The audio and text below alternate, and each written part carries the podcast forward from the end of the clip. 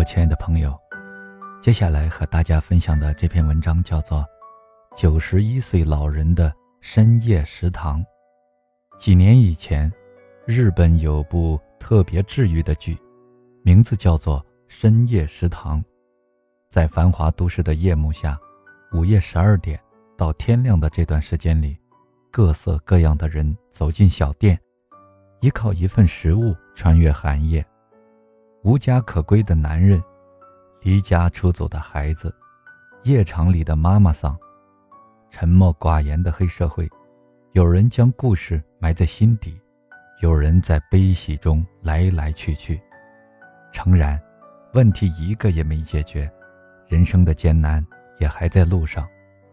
但至少在这样一个夜里，他们的心像是被一双小手轻轻包裹着，裹住伤痕。那些孤独的上班族，那些在旅途上彷徨的人，或许能从这微小的温暖中看到一丝光亮，迎来天明。而在现实中，竟然真有一家这样的食堂，而且一开就是七十年。经营这家深夜食堂的是一位名叫美佐子的老人，如今已经是九十一岁高龄了，在长崎的佐世保。偏离繁华街区的小道边，老人白天将店面转租别人做熟食，夜里九点准时来到这里做各种食物，直到次日早晨九点。夜里的生意都是由美佐子一人打理，会卖手做熟食供顾客买回家做晚饭。店里的菜肴还会考虑到工作到深夜的人，多放些蔬菜。这里还有一道卖了七十年的饭团。是店里的招牌。二战后不久，美佐子的父母开始经营蔬果店。当时二十二岁的他在店里帮忙。那时的人们为了早日振兴家园，连夜里都会努力工作，所以蔬果店即使在闭店后，每天都会有人前来购买食材。想着店开着也是开着，做点饭团来卖吧。结果每次都能销售一空。看来大家都很喜欢，美佐子索性将蔬果店改为深夜食堂。为了那些辛苦工作的人们，一面料理食堂生意，一面又要供养五个弟妹。等美佐子意识到的时候，已经过了结婚生子的年纪。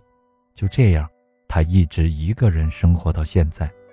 但是，这样的人生却一点也不寂寞呢。除了上班族，店里还有一些常客。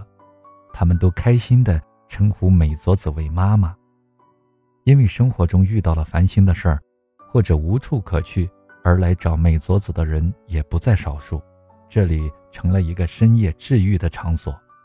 今年五十七岁的泽原昌宏先生，就是美佐子的常客之一。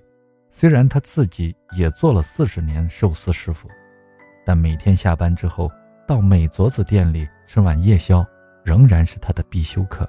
我高中时就迷上了这里的饭了，哲元先生回忆说：“那是真辛苦啊，又要上学，又要给家里帮工，每天只能睡一两个小时，有时在这里吃着早餐就睡着了。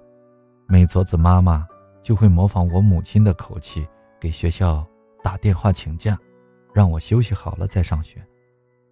每当听到美佐子妈妈念叨时，就像听到去世的母亲的鼓励一样。”哲元偷偷擦拭了一下眼角的泪花，感叹地说：“在这七十年间，美佐子几乎没有休息。如今九十一岁高龄的他，依旧每天夜里九点到店，第二天要靠双拐走路，才摇摇晃晃地回家休息。他已经觉得身体吃不消了，但心里还是放不下那些人，放不下那些对人生迷茫，带着孤寂。”忧伤或欢喜，想来吃一份温热食物的人，他表示，只要有人愿意来，他就会一直把店开下去。开食堂本来是美佐子在二战中的职业，而美佐子却把它做成了一个伟大的事业。他用一碗温暖的夜宵，养育着一个城市七十年。他将自己浓浓的爱。给予了那些深夜需要夜宵和抚慰的人，用自己的真情付出，赢得了世人的尊重。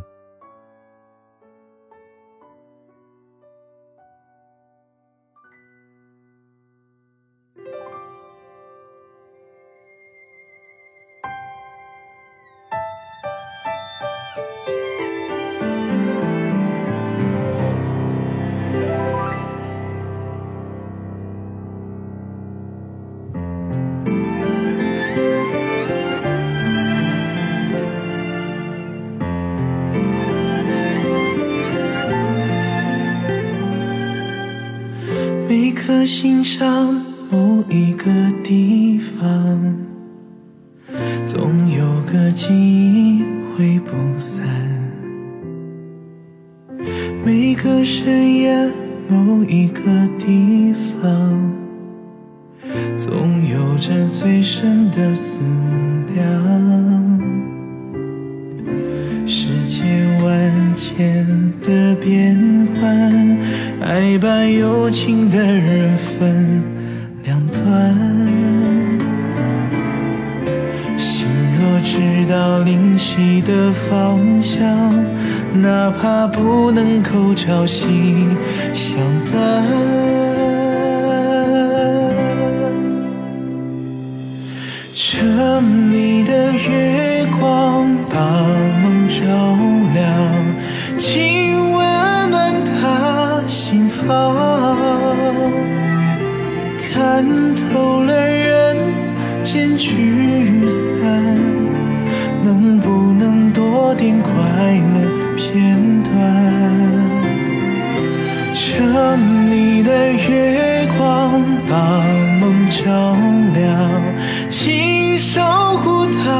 身旁。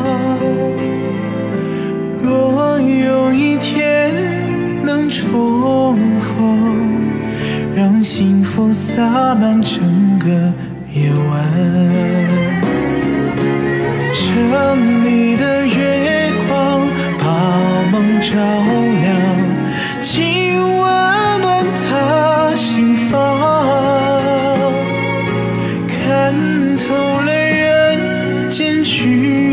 散，能不能多点快乐片段？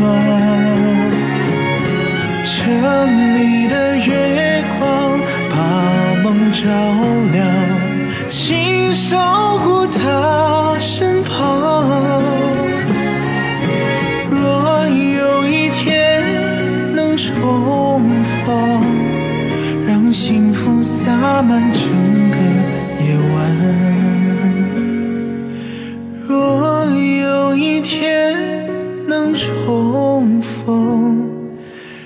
幸福洒满整